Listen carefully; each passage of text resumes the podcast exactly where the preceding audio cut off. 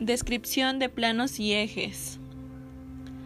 A través de los ejes y planos podemos estudiar y clasificar mejor los movimientos que pueden realizar cada una de las diferentes articulaciones que el cuerpo humano posee.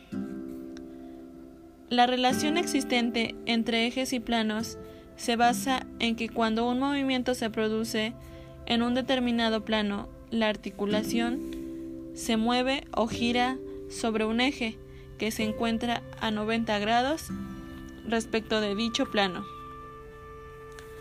Los ejes correspondientes a cada plano son los siguientes.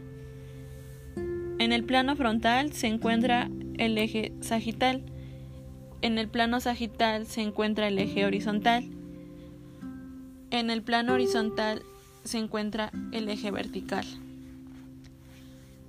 Y los movimientos que se llevan a cabo en cada plano son los siguientes.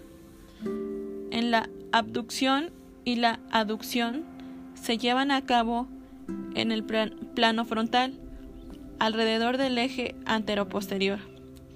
En la flexión y la extensión se producen en un plano sagital, alrededor de un eje transverso, y la rotación se desarrolla en un plano transversal, alrededor de un eje vertical.